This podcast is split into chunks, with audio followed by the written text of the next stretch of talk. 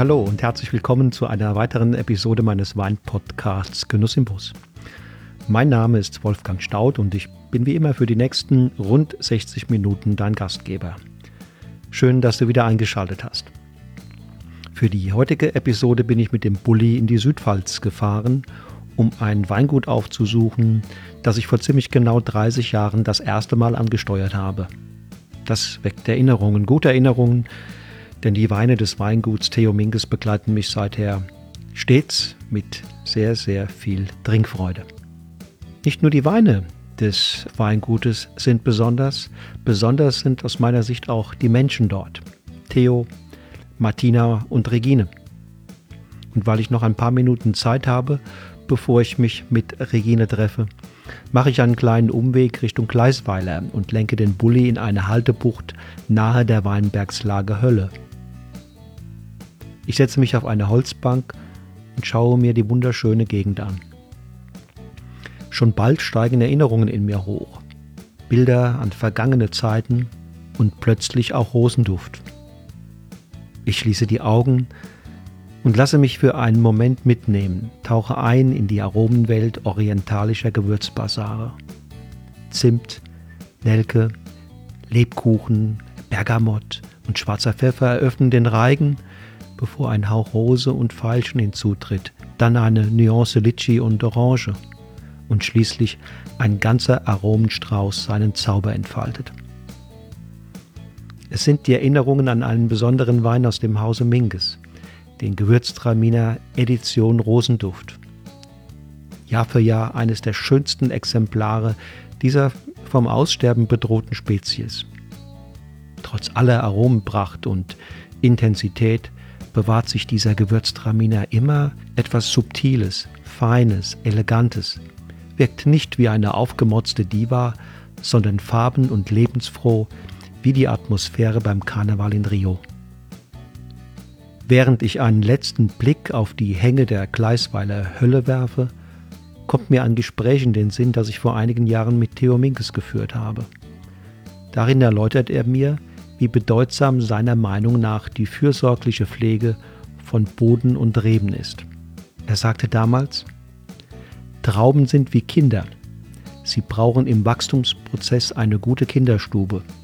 Deshalb muss man die Reben gut behandeln und darf sie weder unter noch überfordern. So wie man mit viel Liebe und Zuwendung erzogenen Kindern im weiteren Verlauf ihrer Entwicklung viele Freiräume gewähren kann, so lässt Theo Minges seinen Weinen in den verschiedenen Phasen ihres Werdens möglichst viel Freiheit. Nun bin ich natürlich sehr gespannt auf das Gespräch mit Regine, seiner Tochter. Und wie das ja mittlerweile üblich geworden ist, hat auch Regine für euch Podcasthörer ein spannendes Weinpaket zusammengestellt, das ich euch wie immer in den Show Notes zu dieser Episode verlinke. Habt viel Spaß damit. Nun aber startfrei für das Interview. Los geht's!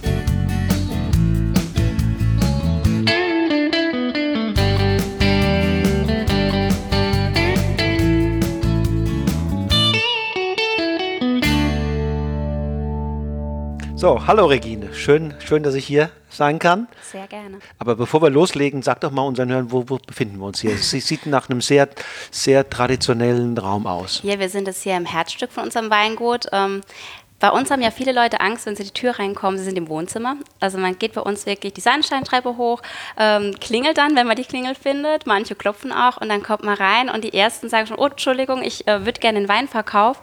Ähm, bei uns ist das ganz unkompliziert und authentisch ähm, im Wohnhaus mit drin durch eine Glastür vom Wohnzimmer getrennt und ähm, ja, wir haben halt Wohlfühlweine und mögen das auch, wenn die Leute unser Zuhause kennenlernen ähm, und wir die Leute kennenlernen, die unseren Wein ein neues Zuhause geben. Und deswegen sind wir auch heute jetzt in unserem Probierzimmer, das ähm, aussieht fast ein bisschen wie ein Wohnzimmer. Das stimmt. Wie, wie, alt ist das Haus? Das Haus ist aus dem 15. Jahrhundert. 15 Jahre. Ähm, ja, wir sind durch eine ganz spannende Geschichte in das Haus gekommen. Ähm, ich bin ja jetzt schon, oh Gott, ich glaube die sechste, siebte Generation Weinbau. Ähm, mein Ur-Urgroßvater, ähm, das war nicht der erste, der Weinbau betrieben hat. Ähm, die lebten damals in der Ortsmitte. Da gab es ein Anwesen, da war ein Maulbeerbaum und ähm, er und sein Bruder ähm, waren beide sehr weininteressiert. Und mein Vorfahr, der Johann Minges, der war ähm, in dem anderthalbjährigen Krieg gegen Frankreich 70, 71 und musste dann ähm, ja, seinem Bruder das Zepter überlassen im Weingut, obwohl er der Ältere war.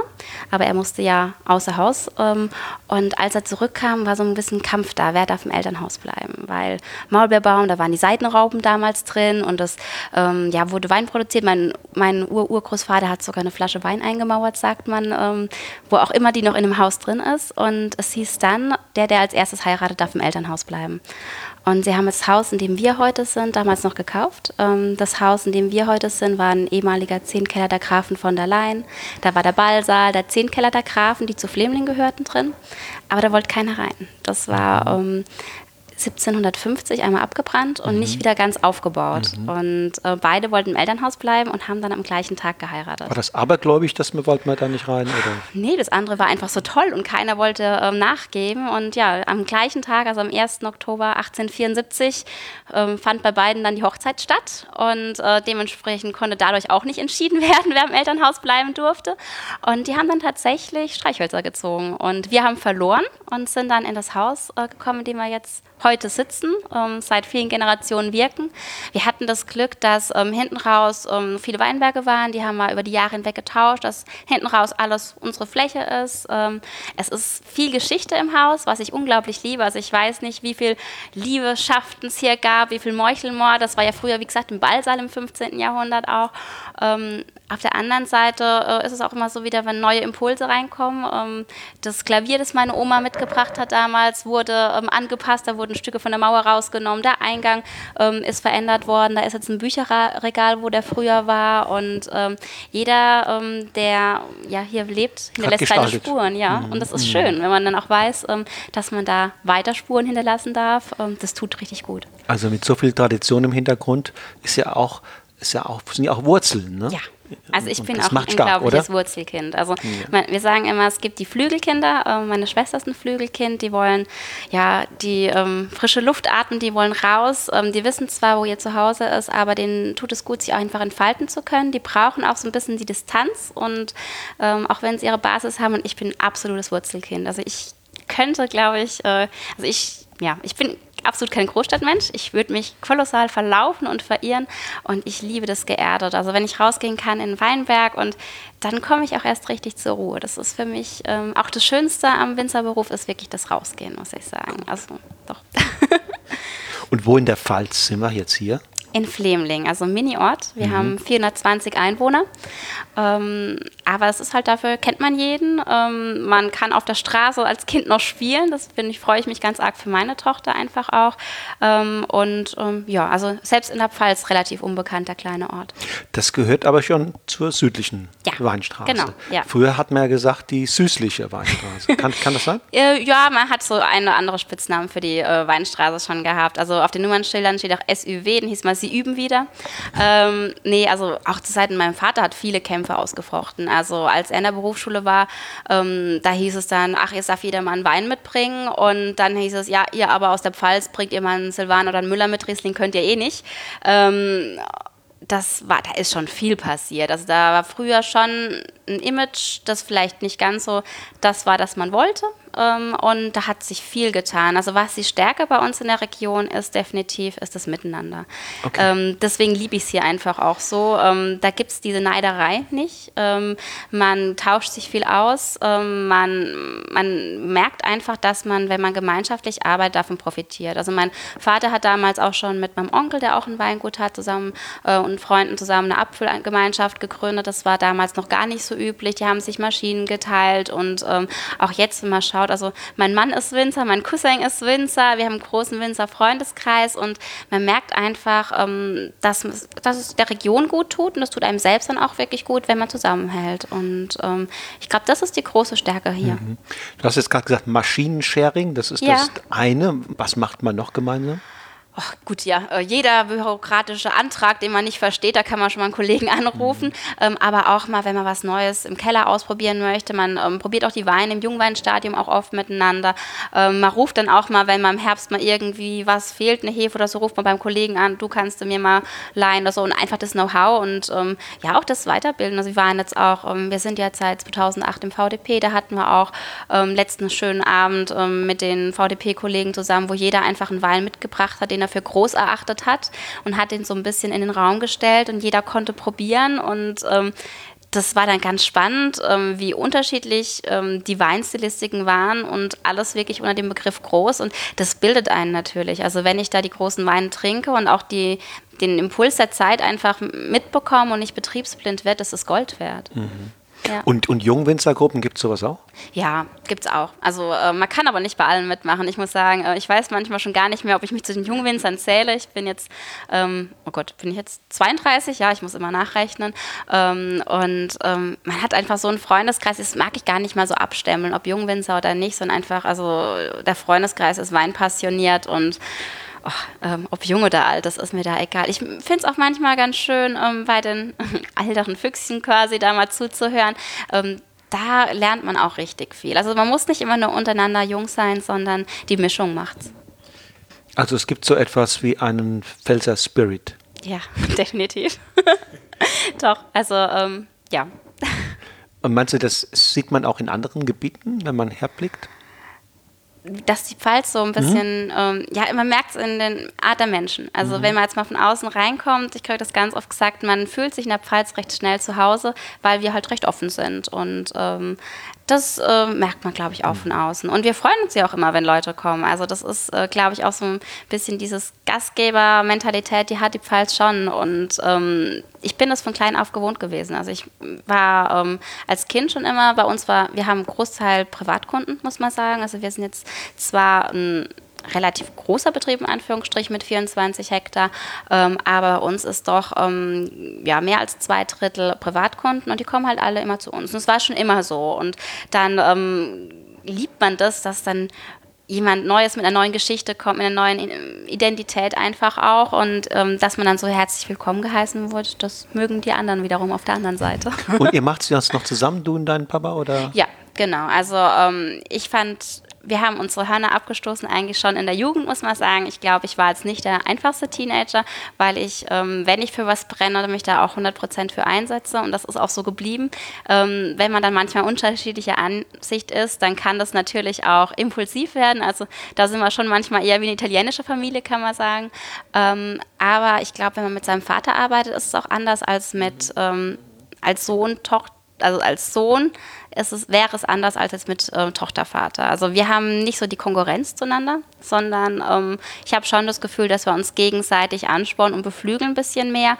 Ähm, und ich habe auch nie so das Bestreben gehabt, mich so abzusetzen. Also ich wollte nie sagen, ich mache jetzt meine Linie und das ist mein Wein, das ist dein Wein, sondern ähm, für mich war es immer wichtig, ähm, dass die Familie zusammenhält, weil Familie für mich einfach das Wichtigste generell ist.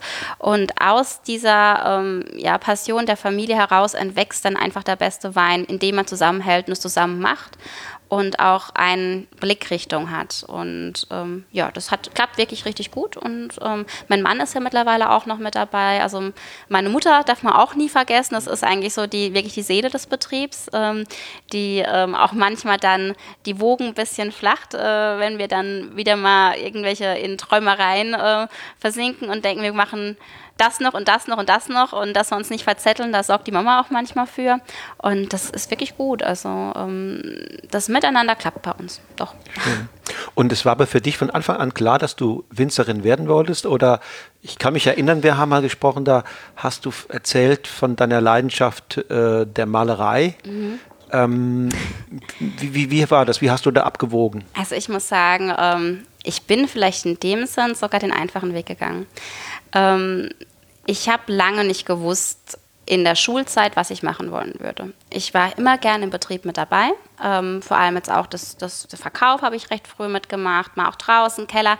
War einfach, ähm, ja, von schultechnischen, wenn man in der Schule ist, kann man nicht unbedingt gerade im Keller so groß arbeiten. War ein bisschen weniger, aber ich habe schon recht früh gerne Wein probiert, getrunken und die Herangehensweise, auch so einen Wein zu beschreiben, das hat mir immer total gefallen. Und ähm, da war ich früh mit dabei. Ich wusste aber lange nicht, ob ich das beruflich ein Leben lang machen wollen würde. Also ich äh, mache auch gerne Gedichte, ich mal gerne, ähm, ich lasse mich gerne inspirieren, ähm, arbeite auch gerne mit Menschen, auch jetzt so Kunsttherapie, das wäre auch was gewesen, was mir gut gefallen hätte. Aber für mich war auch immer der Punkt, ich möchte was machen, das ich später mit Familie vereinbaren kann. Und ich fand das ganz toll, in Weingut groß zu werden. Ich war nie ein Schlüsselkind und ähm, ja, diese, diese Kraft, die man miteinander hat, das fand ich einfach so ein bisschen magisch. Und dann habe ich gesagt, das ist eigentlich das, was für mich das Wichtige ist. Und ähm, ich habe mich dann entschlossen, eine Ausbildung zu machen als erstes, um zu sehen, ob ich das auch ein Leben lang mhm. machen kann mit dem Weinbau. Mhm. mhm. Und äh, ich war sehr schnell Feuer und Flamme und habe einfach gemerkt, oh Gott, das ist total mein Beruf. Ähm, ich glaube, das ist auch wichtig, dass man da erstmal rauskommt. Also zu Hause, da habe ich dann immer gedacht, hm, vielleicht, wenn du es ein Leben lang so machst, nur das zu Hause. Und ich habe mir auch erstmal dieses Selbstbewusstsein erarbeiten müssen, dadurch woanders zu sein und zu sehen, ich kann das auch. Und das ist jetzt nicht nur, dass ich mir zu Hause vielleicht die, die Arbeit mal raussuche, sondern ähm, das Ganzheitliche gefällt mir unglaublich gut. Und in der Ausbildung habe ich meinen Mann kennen und lieben gelernt, der ja auch einen Betrieb hat. Und dann hat man sich da ähm, einfach noch mehr zusammen in das Thema Wein verliebt. Und nach den zwei Jahren Ausbildung stand schon fest, das und nichts anderes mehr. Ähm, wo war die Ausbildung? Ich war ähm, beim Weingut Karl-Heinz Gaul, wo jetzt ja die Doro und die Caro ähm, mittlerweile das Zepter haben. Damals noch beim Vater. Ähm, dann war ich im Schloss Sommerhausen in Franken. Ähm, mhm. bei Martin Steinmann. Und dann war ich beim ähm, Heiner Sauer in, Bur äh, in Böching. genau, im Biobetrieb. Hier in der Pfalz? Ja, genau, ja. im Nachbarort.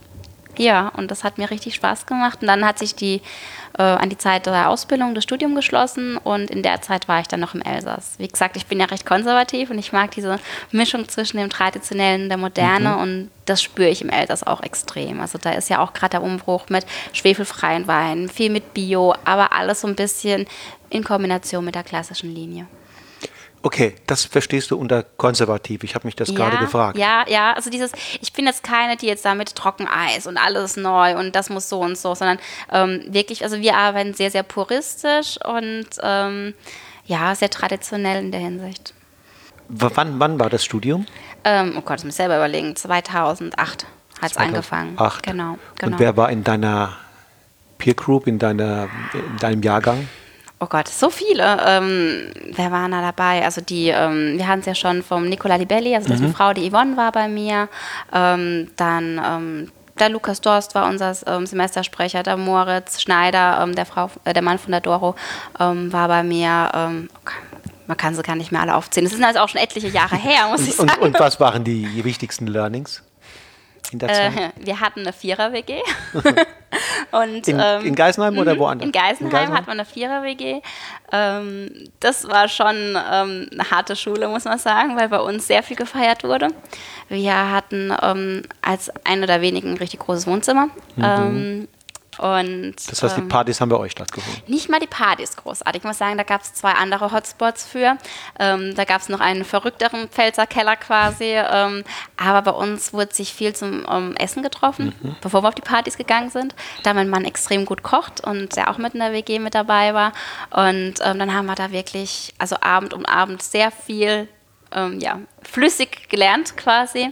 Das ist ja der beste Austausch und das war nachhaltig. Also gerade dieser, dieser Austausch wieder, das war toll. äh, letztens hat einer gesagt, Learning by Drinking. Ja, das unterstreiche ich zu 100 Prozent. Wie erkennt ein Mensch, der noch nicht super viel Erfahrung mit Wein hat, die Mingus-Weine? Was zeichnet sie aus? Ähm, also man schmeckt uns schon raus. Das habe ich jetzt schon öfter gehört. Ähm, was unsere Weine brauchen, ist, ist Zeit. Das, das, das definitiv. Also wir haben Weine, die, egal ob sie ähm, ein Jahrgang ist mit rassiger Säure oder ein Jahrgang mit einer ganz milden Säure, ähm, egal wie die Charakteristika sind, das sind immer Weine, die eine sehr große Harmonie haben, aber Entwicklungs Zeit brauchen. Also ähm, wir haben jetzt schon wieder die ersten ähm, E-Mails im März, wann wir unsere Rieslinge füllen. Ähm, das dauert. Also wir lassen den Wein wirklich gerne Zeit. Ich sage immer, Wein bereiten heißt nicht, ähm, den Wein dann zu machen, wenn der Kunde ihn haben möchte, dann, sondern ihn dann zu füllen, wenn er bereit ist. Und ähm, das ist wirklich so ein Woran bisschen unser Credo. Ähm, ja gut, wir probieren dann eigentlich mhm. so ab, ja, Februar rum fangen wir mal an zu probieren, aber es ist viel Intuition. Also mhm. auch schon, wenn wir im Weinberg draußen sind, ähm, wissen wir auch schon, was aus welchem Weinberg wird. Also wir haben ja 96 Parzellen, aus denen entstehen im Endeffekt fast 60 verschiedene Weine und wir stehen hinter jedem einzelnen von denen. Und wenn ich draußen im Weinberg bin, dann weiß ich eigentlich schon, ähm, was dieser Wein später werden soll, wie er werden soll und ähm, das ist gar nicht so, wird gar nicht so hinterfragt, das wird einfach gemacht. Also mein mhm. Vater sagt auch immer, wenn du einen Wein machen möchtest, dann kannst du ein Buch lesen. Wenn du einen guten Wein machen möchtest, gehst du in die Schule. Wenn du einen richtig guten Wein machen möchtest, vergisst du alles, weil du merkst es einfach, du spürst es, du gehst nach deinem Bauchgefühl. Und das ist es bei uns eigentlich auch. Ich meine, auf was soll ich vertrauen, wenn das doch schon seit so vielen Jahren so gut funktioniert und ähm, wir einfach ähm, damit gewachsen sind. Und das ist wirklich schon so ein Familienrezept, das jede Generation weitergegeben wird. Und jetzt bin ich die Generation, die die Rezepte von meinem Vater quasi bekommt. Und ähm, verfeinere die ein bisschen mit meinen mhm. Gewürzen, aber es ist schon, Minges Wein schmeckt, glaube ich, schon seit Generationen so ein bisschen in die eine Richtung. Und du spürst, dass du auch dieses Bauchgefühl hast? Ja, doch, würde ich schon sagen. Also mhm. Also das ist ähm, auch merkt man auch dadurch, dass wir im Herbst ähm, uns manchmal gar nicht groß absprechen müssen, sondern wir wissen eigentlich schon, jetzt wird der Weinberg geherbstet, jetzt wird das so gemacht. Ähm, da wird gar nicht mal viel kommuniziert in dem Sinn, dass wir darüber lang diskutieren müssten, sondern einfach nur, ähm, wer was im Endeffekt macht. Aber ähm, nee, das doch, das, doch, das ist vererbt. Hast, hast, du da, hast du da das Gelernte aus Geisenheim wieder vergessen müssen? Oder? Mm, nee, also klar, das ist einfach so ein bisschen Hintergrundwissen, das man noch hat. Aber ich muss sagen, man muss für sich stark selektieren, was man anwendet. Also ähm, es gibt einem die Sicherheit, was ich vorhin auch angesprochen habe, vielleicht dieses Selbstvertrauen, dass man einfach alles mal gehört hat. Und auch ähm, Weinbau ist ein, ein Metier mit sehr vielen Möglichkeiten, dass man die einfach mal auch sieht. Aber man muss daraus resultierend auch später seinen Weg finden. Und das ist eigentlich das ganz schwer. Ich glaube, viele Leute verzetteln sich dabei und meinen, sie müssen das noch machen, um den Wein besser zu machen. Und dieser Verzicht auf vieles ist eigentlich das, das den Wein besser macht. Das sich selbst zuzugestehen, dass man was richtig gemacht hat mal. Ich glaube, das ist für uns Menschen generell schwierig. Man meint immer, man muss alles optimieren, aber dass die Natur uns schon so viel gibt und dass es da draußen wirklich so eine Aura, so ein Spirit ist, den wir eigentlich versuchen sollten zu konservieren, statt uns als Übermensch drüber zu stellen, das wird ganz oft vergessen. Und das ist das, was ich von zu Hause mitgegeben bekommen habe, dass man einfach versuchen soll, zufrieden zu sein und auch ähm, den Raum zu lassen für das, was naturgegeben ist. Mhm. Also wir haben jetzt auch in dem viel umstrittenen Jahrgang 18 und beispielsweise keine Säure zugesetzt. Wir haben aber im Gegenzug auch mal einen Jahrgang wie 2010. Ähm, der fängt jetzt erst teilweise an, trinkreif zu werden. Da habe ich einen Riesling, der hat 11,3 Alkohol und 11,3 Säure und das ist mega. Ähm, aber es braucht dann vielleicht einen anderen Trinkzeitpunkt manchmal auch. Und wir versuchen einfach, uns ein bisschen als Mediatoren zu sehen und unseren Weinen auch den Raum zu geben und nicht zu sagen, du musst jetzt sofort perfekt sein und ich mache jetzt noch das und hübsch dich da auf. Also unsere Weine sollen Weine ohne Mascara sein, die den Jahrgang zeigen, die die Rebsorte zeigen und ähm, vielleicht in dem Sinn Mingesweine sind, weil sie einfach nicht zugestylt sind. Ich wollte jetzt eigentlich fragen, wann bist du zufrieden mit einem Wein? Aber das, die Frage ist erübrigt sich. Du bist ja. im Grunde genommen äh, du bist im Grunde genommen immer zufrieden mit einem. Ich bin immer zufrieden ja. und nie. Also ähm, ich bin immer zufrieden dann, wenn ich schaffe, die Natur wirklich im Wein zu zeigen. Ich bin nie zufrieden in dem Sinn, dass ich immer denke, man kann vielleicht die Natur noch ein bisschen mehr in den Vordergrund stellen, mal vielleicht noch mehr reduzieren, mehr weglassen. Ähm, ja, oder sich selbst manchmal nicht so wichtig nehmen in einem Wein. Ähm, aber ich würde keinen Wein wirklich füllen, hinter dem ich nicht 100% stehe. Das Dein ist, glaube ich, schon so. Papa hat mir mal gesagt, das habe ich nie vergessen, ähm, er will seinen, seinen Rebstöcken im Weinberg so viel Liebe angedeihen lassen, wie er das auch bei seinen Kindern tut, in der sicheren Erwartung, dass dann, wenn sie erwachsen geworden sind, ähm, sich frei in der Welt bewegen können, wohlfühlen können und dann keine keine väterliche Fürsorge in diesem Sinne mehr ja, bedürfen. Ne? Er kann sie dann loslassen. Ja. Ähm, er, hat mich, er ist mich nicht, mich nicht losgeworden. Ja, er ist dich nicht losgeworden. ja, nee. ja, aber es ist schon so. Also für uns, ich glaube, wenn man jetzt selbst auch, jetzt bin ich ja selbst Mutter, habe eine Tochter von zwei Jahren und ähm, jetzt merkt man das auch schon noch mal mehr, dass man einfach wirklich das Gefühl hat, den Reben ähm, wie auch dem Kind so diese festen Wurzeln zu geben, aber auch ähm, in der Hinsicht wirklich oder in dem Hinblick wirklich, dass dann auch dann eine Selbststärke stattfindet, ähm, wie beim Wein auch, der dann in der Gärung sich einfach wie in der Pubertät auch mal vielleicht die Hörner abstoßen muss, aber dann im Endeffekt ein viel selbstsicheres oder ein viel ruhigeres Ich dann hat, ähm, das gefestigt ist. Und das hoffe ich für meine Tochter natürlich auch. Mhm, mhm. Das hast du gelernt von deinen Eltern? Ja, ja das habe ich gelernt doch. Also ähm, Im Weinberg arbeitet ihr biologisch? Ja. Genau. Schon seit? Ähm, zertifiziert sind wir seit 2010 tatsächlich erst. Ähm, der bürokratische Aufwand hat uns lange geschreckt. Ähm, mein Mann hat aber auch, wie gesagt, ein Weingut und die arbeiten seit den 80ern ökologisch. Und da war ähm, dann auch noch so der letzte I-Punkt, wo wir gesagt haben, okay, jetzt lassen wir uns auch zertifizieren, weil wir auf lange Sicht ja auch das Miteinanderarbeiten auch und ähm, ähm, da halt das dann vereinfacht wird, wenn wir beide ökologisch zertifiziert sind dieser Gedanke des Ökologischen ist aber einfach auch bei uns ähm, gelebt. Also wir ernähren uns auch ökologisch. Wir haben im äh, Sommer 120 Tomatenstücke draußen, ähm, von denen wir selber unsere Tomaten essen. Mitarbeiter von uns hat Rinder, von denen wir das Fleisch bekommen. Also dieser Gedanke, ähm, auch einfach so ein bisschen das Selbst noch in die Hand zu nehmen ähm, mit dem Lebensmittel und die ist naturnah, die ist bei uns auch gelebt in der Familie und da ist natürlich die Konsequenz auch schon immer gewesen, das im Weinberg zu machen. Das ging Schritt für Schritt. Natürlich war das für uns auch schwierig, mal damals, wenn man in die Vergangenheit zurückdenkt, diesen Sicherheit loszulassen. Ja. Ähm, man muss ganz klar sagen, wenn ich ähm, auch ökologisch arbeite und hatte damals noch die Sicherheit zu sagen, okay, und wenn da mal ein schwieriges Jahr kommt, dann kann ich aber. Ähm, diese Sicherheit loszulassen war für uns schon nochmal ein Schritt. Ähm, wir haben ein paar Jahre ökologisch gemacht, ohne, wie gesagt, Zertifizierung, weil wir einfach gesagt haben, und wenn dann doch mal irgendwas ist, dann hat sich dieses, wenn dann doch mal irgendwas ist, über so viele Jahre gezogen, ohne dass wir es gebraucht haben, dass wir gesagt haben, nee, also unser Credo ist ja einfach, die Weinberge ähm, draußen so zu fördern, dass die wirklich eine innere Kraft haben. Und das ist ja auch der ökologische Gedanke, nicht ähm, das Kurieren, wenn eine Krankheit da ist, sondern die Pflanzenstärkung. Und da wir das einfach auch denken, dass es bei unseren Reben gut klappt, äh, war das dann die Konsequenz und hat äh, seither gut geklappt. Doch. Also du merkst auch schon tatsächlich Veränderungen im Weinberg. Mm, ja, wie gesagt, schleichend. Wir haben das ja schon lange angefangen und ähm, aber man sieht es auch, also ich schätze jeden Kollegen, der alles macht. Also ich bin jetzt kein, die sagen wird, oh, der Weinberg nebendran, oh Gott, was macht der? Aber wenn man mal draußen guckt, dann in der Erntezeit sieht man schon mal Unterschied in der Vitalität einfach. Mhm. Das muss man, muss man jetzt schon mhm. einfach mal sagen, dass manche Weinberge vielleicht ein bisschen vitaler aussehen, weil da jetzt nicht nur das äh, gegen eine Krankheit arbeiten, sondern einfach das für die Rebgesundheit arbeiten da ist, ja. Wir füllen teilweise nach dem Mond. Ähm, draußen in der Bodenfruchtbarkeit versuchen wir das auch äh, hinzukriegen. Wir haben einfach das Gefühl, dass wir selbst, wenn wir in Weinberg sind, diese Aura spüren und man merkt, ob da eine Harmonie da ist. Ähm, und es ist irgendwie so ein Automatismus mit der Zeit einfach auch, welche Handgriffe man macht. Also ich liebe das, wenn ich im Weinberg bin und entblätter und ähm, einfach die, die können, können, dann wieder atmen, die Reben und man, man macht das automatisch. Also dieses nicht mehr denken, sondern wirklich, man hat so das Gefühl, man ist jetzt für die Rebe da und man nimmt das Blatt weg und dann atmet sie wieder, ist es auch immer schwierig. Wir haben ja viele Azubis, weil das einfach, also jedes Jahr um, ähm, eigentlich so zwei, weil wir das auch gerne weitergeben und das ja auch toll ist, diesen Austausch mit, der, mit den jungen Leuten auch zu haben.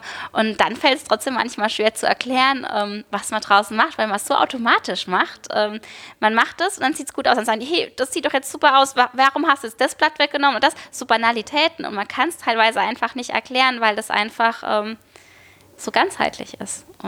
Das heißt, der Schwerpunkt liegt im, liegt im Weinberg. Ja. Ähm, ist denn das, was ihr im Keller tut, ähm, es gibt ja im Moment den Begriff interventionsarm, also mhm. möglichst das Ding laufen zu lassen und nur sagen das Notwendigste. Äh, wie, wie, begreifst du dich als Kellermeisterin? ja, ich muss sagen, ähm, das ist ja eigentlich sogar noch das Schwerere, dass man im Keller wirklich sich aufs Minimale reduziert. Nicht ähm, deswegen ähm, das Umsetzen, sondern einfach dass man sich nicht anstecken lässt von einem gewissen Aktionismus. Mhm. Weil dann mhm. hört man, mhm. okay, die Kollegen machen jetzt das oder das oder, oder man selber denkt, ich könnte jetzt noch das und das machen und sich selber dann zurückzunehmen. Und äh, was da ja bei uns der Paradewein dafür ist, ist der Froschkönigwein. Also wir haben Riesling Froschkönig und ähm, ja, viele wollen immer wissen, warum der so heißt. Es ist keine Lage nichts, sondern beim Froschkönig, das werden die Trauben geerntet, ja. ähm, wird einfach gepresst, ähm, sedimentieren gelassen, leicht trüben Tank gegeben und dann wird er für 18 Monate gar nicht probiert. Ist im Edelstahlfass, ohne Schwefel, ohne Zuckerkontrolle, ohne Temperaturkontrolle, alles. Wenn er ähm, der gärt ja recht langsam. Wenn er doch mal stürmischer gären sollte und was drüber geht, geht es in einen Glasballon vorne dran, wird, sobald er sich beruhigt hat, wieder zurückgegeben. Aber für anderthalb Monate gar nicht, äh, anderthalb Jahre gar nicht probiert, also 18 Monate. Und dann ist immer so dieser magische Moment, dann wird er einmal probiert wenn er dann aber noch in der Gärung ist, wird er weiter in Ruhe gelassen, wird maximal alle halb Jahre probiert und dann, wenn er kein Blut mehr macht, gefüllt. Und so wie er ist, trocken oder restsüß, wird nur einmal leicht filtriert, einmal leicht geschwefelt und das war's. Die Jahrgangsunterschiede sind extrem, aber es sind so tolle Weine. Aktuell haben wir den 2015er beispielsweise jetzt gerade erst im August 19 gefüllt. Schmeckt so ein bisschen wie normannischer Citre, hat sowas leicht, ja, sowas Salziges, eine, ähm, eine, Würzigkeit auch mit drin und dann doch wieder ganz klassisch Riesling. Und ähm, ja, das ist ein Wein wirklich, wo wir das ins Extrem getrieben Aber das haben. könnte man nicht bei allen Weinen so machen. Wieso? Nee, nee also gut, ähm, man muss auch sagen, da ist der Markt auch so ein bisschen noch mhm. ein Punkt. Ähm, wir mhm. dürfen ihn jetzt nicht ganz vergessen. Unsere Kunden wollen noch was trinken. Äh, ein 15er Wein jetzt erst zu bringen, ist dann doch eine lange Wartezeit, wenn wir das mit allen machen würden. Ähm, und dann ist es auch so, dass es ein, schon dann in, sehr individuell individueller Wein ist, der auch verstanden werden möchte. Der möchte seine Geschichte erzählen, der braucht Aufmerksamkeit. Das ist ein Wein der leisen Töne. Und ich habe manchmal aber auch so einen Abend, da brauche ich einen Chat- und Chill-Wein, sage ich immer. Also da habe ich Lust auf einen einfachen Riesling, der mich mitreißt, der Säure hat, der Frische hat, der mich belebt und ähm, bei dem ich gar nicht merke, wann die Flasche leer ist, weil ich mich neben die ganze Zeit mit einer Freundin unterhalten hat oder sowas. Und ähm, ja, das, braucht beides. Und ähm, das gesunde Maß ist eigentlich, glaube ich, das, das Wichtige ist. Schön, wenn man das so sehen kann und auch versteht, dass Wein ganz unterschiedliche äh, Kontexte bedienen kann. Ne? Die besinnliche, den besinnlichen Moment, den, den überschwänglichen, den stürmischen Moment. Ähm, und wohl dem, wenn man weiß, man hat für all diese Momente den passenden Begleiter. Ja, da haben wir Glück. Großartig. Ähm, wo würdest du denn im, trotzdem, wenn wir nochmal auf den Keller kommen, mhm. äh, sagen, was sind so als, als Kellermeisterin die wichtigsten Stellschrauben bei der Bekleidung des Weines vom Most äh, hin zur Weinwerdung? Gut, die Ernte ist halt schon mal der erste Schritt. Also der richtige Lesezeitpunkt, das kann mir keiner wieder, ähm, keiner mehr dann später ersetzen. Also wir lesen ähm, mit der Hand. Ähm, der Zeitpunkt ist wirklich, also wir rennen zur Not 50 Mal raus in Weinberg und gucken, ob das jetzt passt. Und ähm, wir machen auch keine gestaffelte Lese, sondern wir mögen so die, die, die, Diversität der Trauben einfach dann auch. Der Weinberg wird als Einheit gelesen. Und ähm, auch wenn es mal jetzt ein Jahr hat, wo es relativ viel regnet, dann ist es gerade wieder trocken, man möchte rausgehen, dann werden bei uns sogar erstmal noch an den Drähten quasi ähm, geschüttelt, dass die Tropfen abgehen, dass es erstmal abtrocknet, dann werden die Trauben geerntet und dann wirklich, also Keller ist bei uns, also im Herbst die heiße Phase. Ähm, wir fressen dann alle Weine mit Niedrigdruck ähm, über sechs Stunden, dann wird dann halt nachts, ähm, das war das beste Training für, fürs Kind später, wurde der Timer gestellt, dann wird alle Viertelstunde runtergegangen, wird aus der Kälterwanne abgepumpt. Also was man im Herbst macht, das kann man einfach später nicht mehr nachholen. Und dann wirklich das Verzicht auf den Aktionismus in der Entwicklungszeit, das ist für uns ganz wichtig. Und jetzt so peu à peu zu schauen, wo kann man den ersten Abstich machen? Wo wird jetzt mal ähm, vielleicht auch mal was leicht filtriert, ähm, dass die ein bisschen Raum, ein bisschen Zeit zum Atmen bekommen. Das ist so das, was wir jetzt eigentlich. Also der Schlüssel im Keller im Herbst und dann jetzt wirklich dieses, dieser Moment des, des Aufweckens der Weine. Das sind so die zwei ähm, ja, Herzpunkte quasi. Hefekontakt ist wichtig. Äh, immens. Also es gibt nichts Wichtigeres als mhm. den Hefekontakt. Also wir rühren die Hefe auch nicht auf, mhm. bewusst nicht. Also wir haben auch so ein bisschen den Gedanken, dass ähm, klar, umso ähm, dichter der Wein auch sein sollte, umso länger er auf der Hefe liegen muss. Aber die Hefe wird dann trotz allem nicht aufgerührt, weil wir sagen, ähm, die Hefe, das setzt sich dann, wie man es bei der Sektflasche kennt quasi. Die gibt diese Manoproteine frei, gibt diese ja, Mundgefühlstoffe einfach auch frei. Ähm, wenn ich aufrühren würde, würde ich so ein künstliches Verfetten des Weines machen. Er kriegt ein künstlich dickes Mundgefühl, aber das ist nicht das Gewachsene. Und ich rühre dann auch die Trubstoffe, weil den Wein ja auch leicht trüb in die Kehrung geben, die sich zuerst absetzen, würde ich ja mit aufrühren dann auch noch. Und ähm, wir mögen zwar muskulöse Weine, aber nicht dicke Weine, die vor lauter Körper nicht mehr laufen können, sondern dieses Gewachsene. Und da ist halt dieser Gedanke, langes Hefelager, unberührtes Hefelager ganz wichtig. Die, die Praxis dieses Hefeaufrührens, dieser, dieser Batonage, das geht ja generell auch im Burgund und in anderen Regionen tendenziell wieder zurück. Das Ja. war mal eine Phase, wo Ja. das, wo das betrieben wurde. Als man auch in Europa, glaube ich, meinte, man muss so dicke Weine haben wie in Übersee. Das war vor allem, glaube ich, auch als es äh, auch mal Chardonnay und Grauburgunder aus dem Holz hier angefangen hat. Da Mhm. Hat ja jeder äh, geguckt, wie er seinen Barrique oder Tonneau am besten immer mit einem Bambusstab drin so aufrührt. Mhm. Ähm, ja, aber auch aus dem Punkt, weil man den Wein vielleicht nicht die Zeit gegeben hat und meinte, man muss dann doch was machen, äh, wie dieser Aktionismus. Und ähm, das ähm, Nichtstun ist, glaube ich, das Schwerste, was man im Weinbau machen kann. Das Schwerste, was die, das, die größte Aufgabe, die man immer lernen muss, ist dieses sich zurückhalten. Ähm, Natürlich könnte das auch mal schiefgehen. Zum Glück, toi, toi, toi, haben wir es jetzt noch nicht erlebt, aber ähm, das liegt daran, dass man die Vorarbeit richtig geleistet hat. Das ist ein Unterschied zwischen Faulsein und ähm, also dieser Nicht-Aktionismus, dieses Zurückhalten. Und ähm, das ist, glaube ich, das, das, wofür man wirklich auch dieses Bauchgefühl Und dann, und dann gibt es ja noch die Verlockungen der, der chemischen Industrie. Ja, aber die für die sind wir bieten- recht taub. Oh, das, seid, ihr, seid ihr resistent? Ja, recht muss, also muss Ja. ich schon sagen. Klar, wir arbeiten auch mit Reinzuchthäfen, aber ähm, das war es eigentlich so ziemlich auch da schon. gibt es ja noch Enzyme und, Genau, nee. und, und äh, alles mögliche, Nährstoffe für die Hefe, damit die auch gut. Ähm, Nö. ich habe hab mir irgendwann mal den Katalog, den Produktkatalog von Erbslö angeguckt Ja. und habe gedacht, mein lieber Mann. Aber gut, ich meine, ich muss sagen, es ist jetzt auch in dem Sinn nichts Verwerfliches, wenn ein Winzer das machen würde, weil äh, es gibt auch der Markt, der das kauft. Man muss auch immer diese beiden Seiten sehen. Ähm, unsere Weine haben auch einen sehr vielen personellen Input ist draußen im Weinberg, brauchen die Zeit unten im Keller, brauchen die Zeit in der Lagerung. Das ist dann auch eine nachhaltige Qualität, aber nicht jeder Konsument möchte das oder kann das finanziell oder auch ähm, geschmacklich honorieren. Und dann ist es ja auch okay, wenn es die anderen Weine auch gibt. Ähm, wir sind froh, dass wir, also wir sind ja ganz versteckt, bei uns kommt man ja nicht mal zufällig hin, aber wir haben seit vielen Generationen einfach Kunden, die auf unserer Wellenlinie sind, ähm, die auch sagen, die Weine tun ihnen gut und das ist für mich halt das schönste Kompliment, wenn man über Generationen kommt und sagt einfach, ich trinke ihren Wein und er tut mir gut. Nicht nur er schmeckt mir, sondern er tut mir gut, ist dann nochmal eine Stufe drüber und ähm, wenn man dann E-Mails kriegt, wir haben einen Wein vergessen im Keller und der war jetzt noch viel besser, Hilfe habt ihr noch, das ist halt herrlich. Also das, ähm, da gehen einem wirklich schon das Herz auf. Und Wann habt ihr den Froschkönig zum ersten Mal gemacht? 2,7. Ja. Habe ich noch. ja, da haben wir es gerade auch zur Taufe Oder von der Kleinen 2,8. Ich war auch- irgendwann. Nee, also- 2,8 gab es nicht. Mhm. Gab's nicht. Ich habe jedenfalls noch einen ganz, ganz alten. Ja, 2,7 war der erste und den haben wir ähm, 2,9 dann einmal auf die Flasche gebracht. Deswegen gab es auch kein 2,8, weil ähm, seit 2,7 und 2,9 ja das erste Mal überhaupt erst auf die Flasche kam. Vorher, da wussten wir gar nicht, dass das wiederholenswert ist. Ähm, und mit Ausnahme von 8 und 13 gab es, also 13 war die Menge einfach zu klein, aber mit Ausnahme dieser beiden Jahrgänge gab es bisher immer. Und das war dein Kind, ne? Dein Baby. Nee, Mischding. Es wird mir immer zugeschustert, weil ich das Etikett dafür gemacht habe. Und ich glaube, vielleicht auch so der Anreizpunkt für meinen Vater war, ähm, also äh, der Rückhalt für meinen Vater war, dass wir das machen. Aber im Prinzip haben wir beim Froschkönig ja gar nichts gemacht. Deswegen ist es ja schwer zu sagen, wer hat ihn gemacht. Ähm, das war so eine gemeinsame Spinnerei mit meinem Vater. Ähm, vielleicht auch so der Punkt, wo wir uns auch richtig im Wein bereiten gefunden haben, weil wir gesagt haben, wir haben dieses gegenseitige Vertrauen einfach auch und Vertrauen gemeinsam auf den Wein. Das war ein gemeinsames Risiko, das wir auch getragen haben, muss man sagen. Ähm, dieses Nichtstun und wir waren uns da so einig, dass es, ähm, das ist vielleicht das Sinnbild ähm, des Weines, den ich mit meinem Vater gemeinsam gemacht habe, muss ich Okay. sagen. Ja. Und dieser Einigkeit auch in dieser, Ja, in, in, die dieser, in dieser dessen, ja.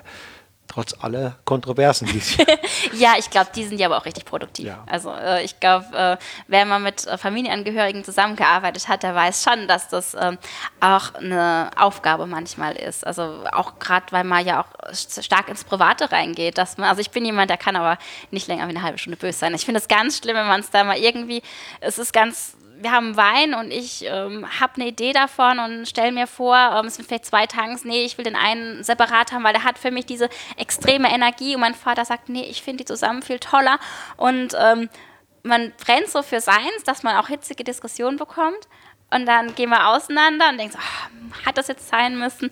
Und wir schaffen es nicht, eine halbe Stunde lang dann äh, uns so zu belassen. Dann kommt einer zum anderen und sagt, nee, ich glaube, du hast schon recht.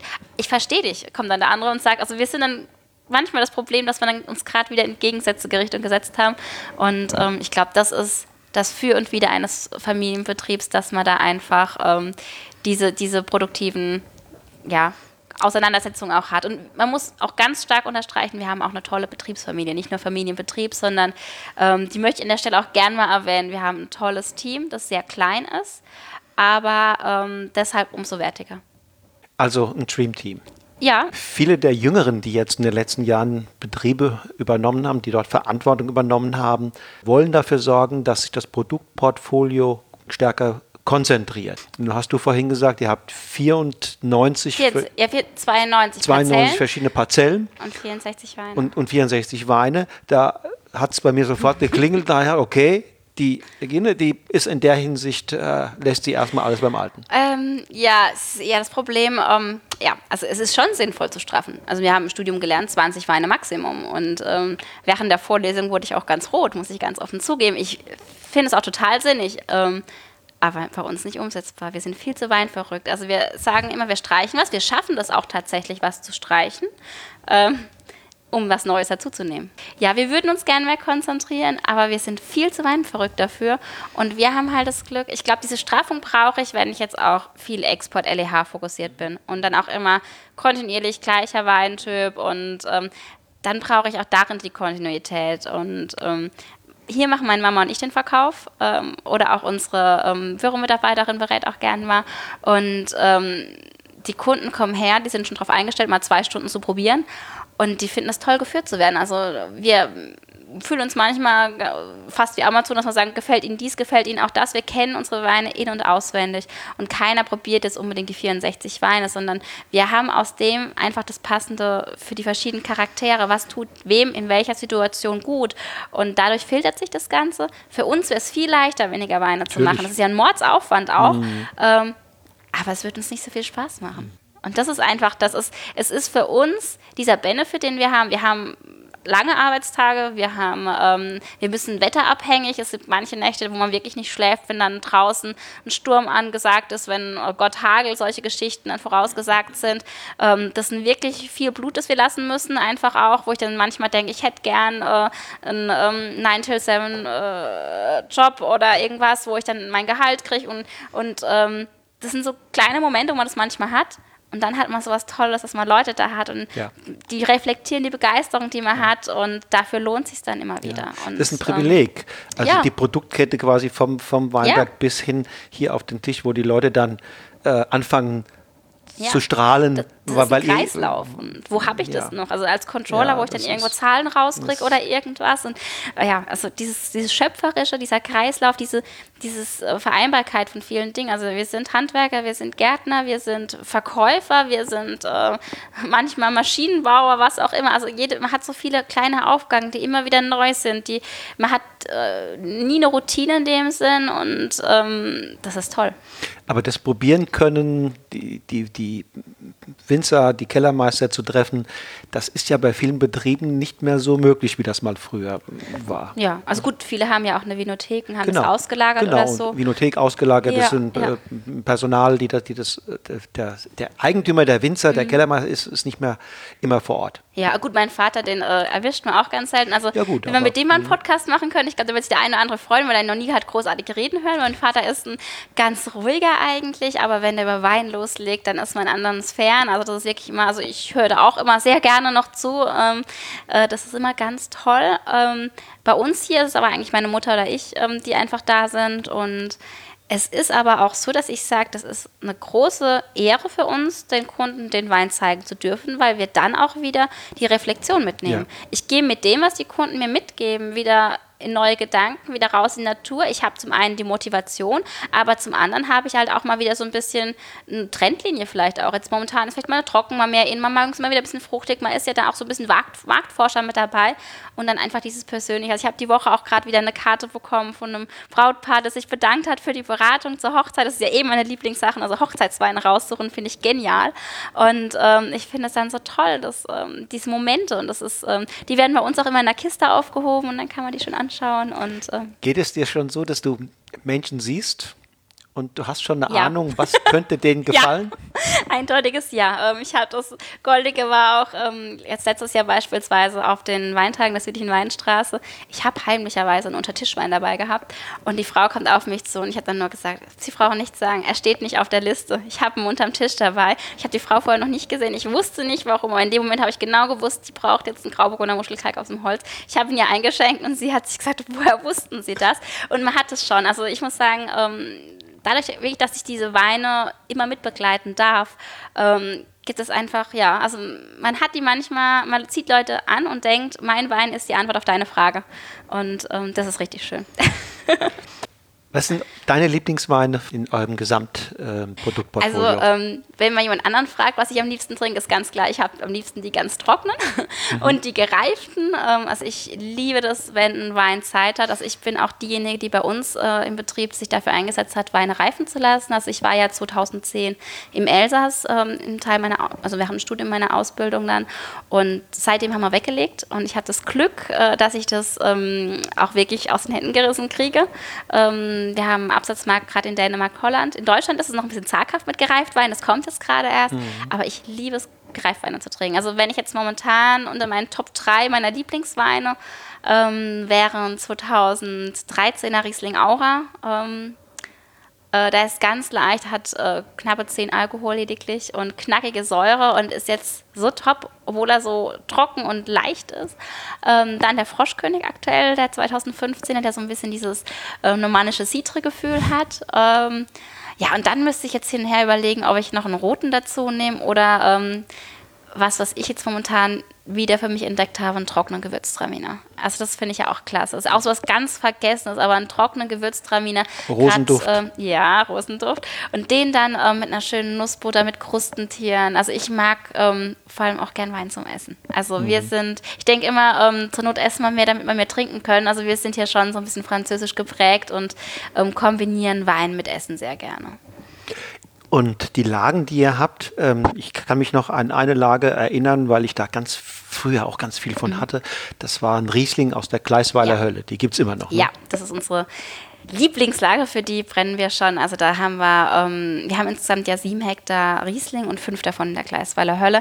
Aber die ist so extrem vielseitig. Also wir haben ähm, Wein, also mein Lieblingsweinberg, das ist schon der Großgewächsweinberg, muss man schon sagen, wenn man da reingeht, da könnt keiner sagen, dass man da nicht eine äh, spezielle Aura fühlt. Ähm, nee, Gleisweiler Hölle, unterer ja. Faulenberg. Das ist der mhm. oberste Teil oben von mhm. der Gleisweiler Hölle. Mhm. Und da ist ähm, direkt am Waldrand.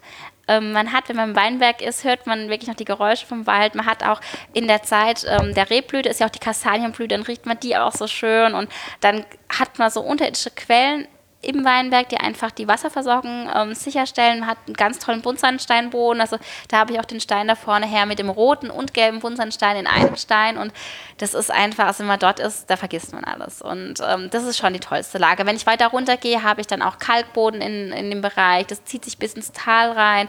Also es ist so ähm, facettenreich und ähm, ja, also wurde damals eigentlich unterschätzt früher. Also wir haben das Glück gehabt, recht früh die Lage für uns, Gleisweiler für uns zu entdecken. Ähm, früher, muss man sagen, ähm, war das für viele halt ein bisschen anstrengender, weil es halt einfach von der Lage her ein bisschen mehr Hanglage ist, im Wald verschachtelt so ein bisschen ist.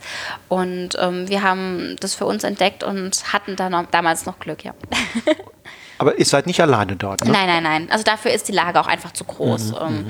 ähm nee, wir haben ähm, sehr viel in der Gleisweiler Hölle, haben aber schon versucht, uns die Rosinchen ein bisschen rauszupicken, ganz klar. Und haben, ähm, was wir haben, hauptsächlich mit Riesling und mit Scheurebe bestückt. Mhm. Scheurebe ist ja auch sowas, wo uns extrem dran gelegen ist. Und die Rieslinge von dort sind die Premier Cru oder? Ähm, nee, durch, durch, also wir haben auch einen Ortswein mhm. aus der Gleisweiler Hölle und dann erste Lage und großes Gewächs, ja. ja neben der Gleisweiler Hölle, was ist dann, was habt ihr noch für Lagen?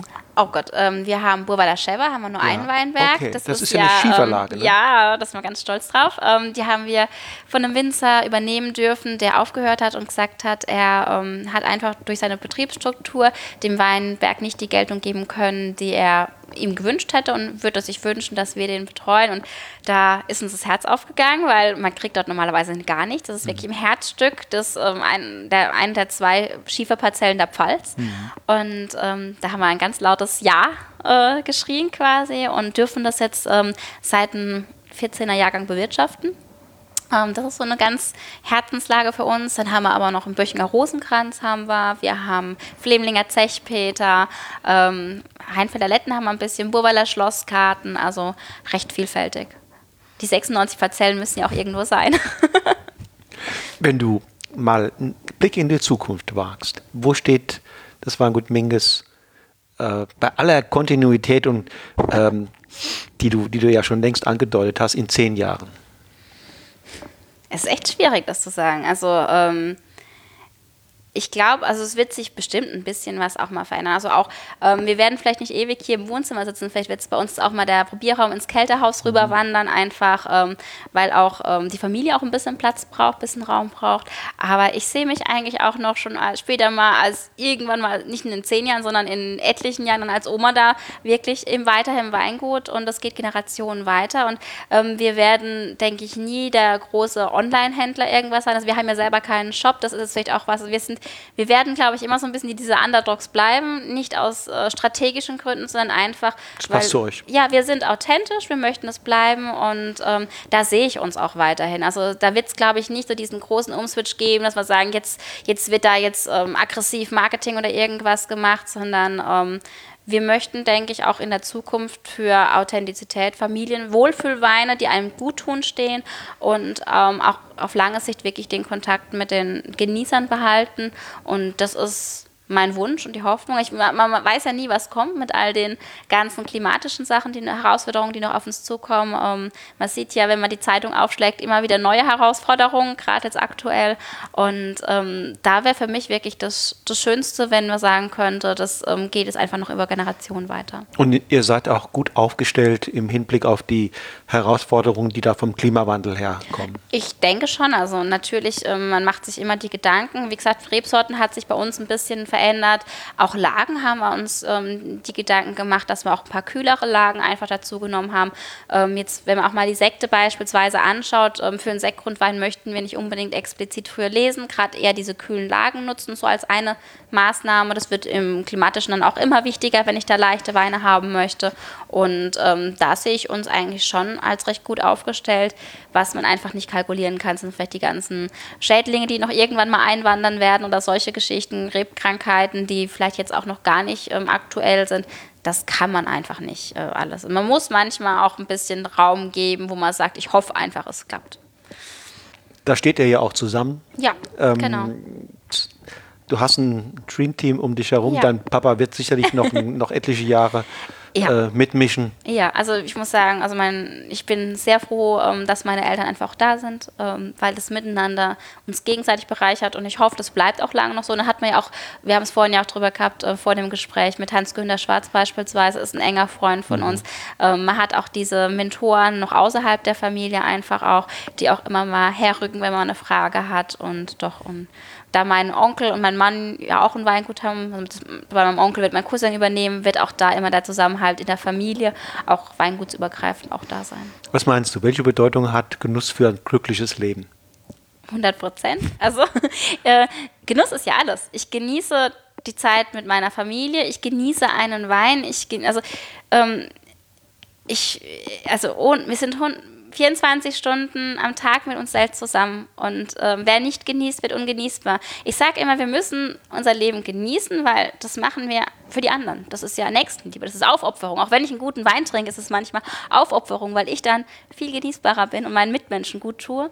Ähm, da kann man alle nur zu aufrufen. Also Genuss ist was, das wir für andere tun nicht nur für uns.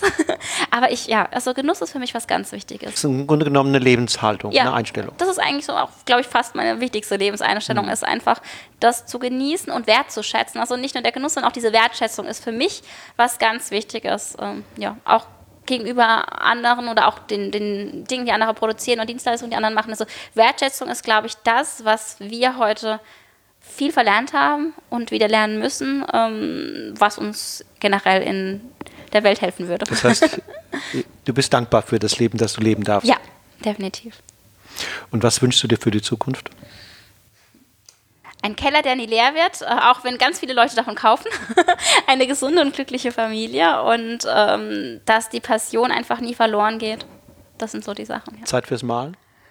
Ja. Äh, das Gedichte schreiben? das, ja, die nehme ich mir, glaube ich. Also die, die wünsche ich mir nicht, die nehme ich mir einfach. Ähm, das sind, glaube ich, nur kleine Momente, die ich da brauche. Also ähm, bei uns gibt es ja zweimal im Jahr einen Kundenbrief, da ist immer ein Gedicht mit dabei. Man kann es lesen oder nicht, es steht auf der Rückseite. Mir tut es gut und das ist manchmal, eine, ist manchmal eine halbe Stunde geschrieben. Also das ist einfach so ein Prozess über, über die Jahre, wo mir was, was einfällt, also ein Thema, das mich beschäftigt und das darf ich dann freilassen und die Zeit nehme ich mir. Also die ja, die muss es nicht geben, die wird es einfach geben.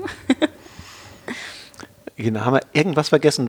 Ich fände es auch schön, wenn vielleicht der eine oder andere dann daraufhin mal gerne mal vorbeischauen möchte und sich äh, überzeugen möchte, wie authentisch das wirklich ist. Ähm, ich freue mich da immer auch, das äh, vielleicht auch mit den Hörern zu reflektieren und ähm, freue mich da gerne drauf, auf ein Gespräch auch, weil das, wie gesagt, bringt uns weiter und motiviert ja, das ist prima. uns. Ja, das ist ein Angebot tatsächlich Ja. auch, auch ähm, hier mal herzukommen Ja. oder zumindest Mal eine E-Mail zu schreiben oder Ja, einen Brief oder auch mal ein Glas Wein zu trinken. ja, Ja, und am schönsten natürlich auch bei uns im Sommer, wenn man die Gänse und die Hühner sieht. Ne? cool. Also das, glaube ich, wird alle sehr freuen. Sehr gerne. Ich danke ganz herzlich. Ich bedanke mich Hat auch. viel Spaß gemacht. Und meine letzte Frage, welchen Wein trinken wir jetzt zusammen? Ähm, drei Weine, würde ich sagen. Was ist Boah. ein? ich würde sagen, wir fangen mit der Aura an, gehen zum Froschkönig und dann, äh, wie gesagt, Rot- oder Rosenduft. Klasse, freue mich. ja, Vielen Dank. gerne. So, ihr Lieben, das war das Interview mit der mal fröhlichen, mal tiefgründigen, aber stets ungemein sympathischen Regine Minges. Die drei Weine, die wir verkostet haben, waren traumhaft. Gerade die passende Antwort auf den plötzlich einsetzenden Starkregen. Als ich dann wieder im Bulli saß, war die Sonne längst wieder rausgekommen und mein Begleiter auf der ganzen Heimfahrt zurück in den Taunus. Gerne verlinke ich euch die Weine in den Show Notes. Dort findet ihr auch den Link zur Webseite des Weinguts und das Genuss im Bus Weinpaket, das ihr dort zu einem Sonderpreis ordern könnt. Wer die Familie Minges besuchen möchte, ist, wie ihr von Regine ja gehört habt, herzlich willkommen, sollte sich aber vorher am besten telefonisch anmelden. So, ihr Lieben, das war's für heute. In 14 Tagen treffe ich mich mit Andreas Schumann, einer Galionsfigur des biodynamischen Weinbaus in Deutschland. Einen spannenderen Gesprächspartner zu dieser Thematik kann man sich sicher kaum wünschen. Schaltet also wieder ein, wenn die nächste Episode von Genuss im Bus am 10. April an den Start geht.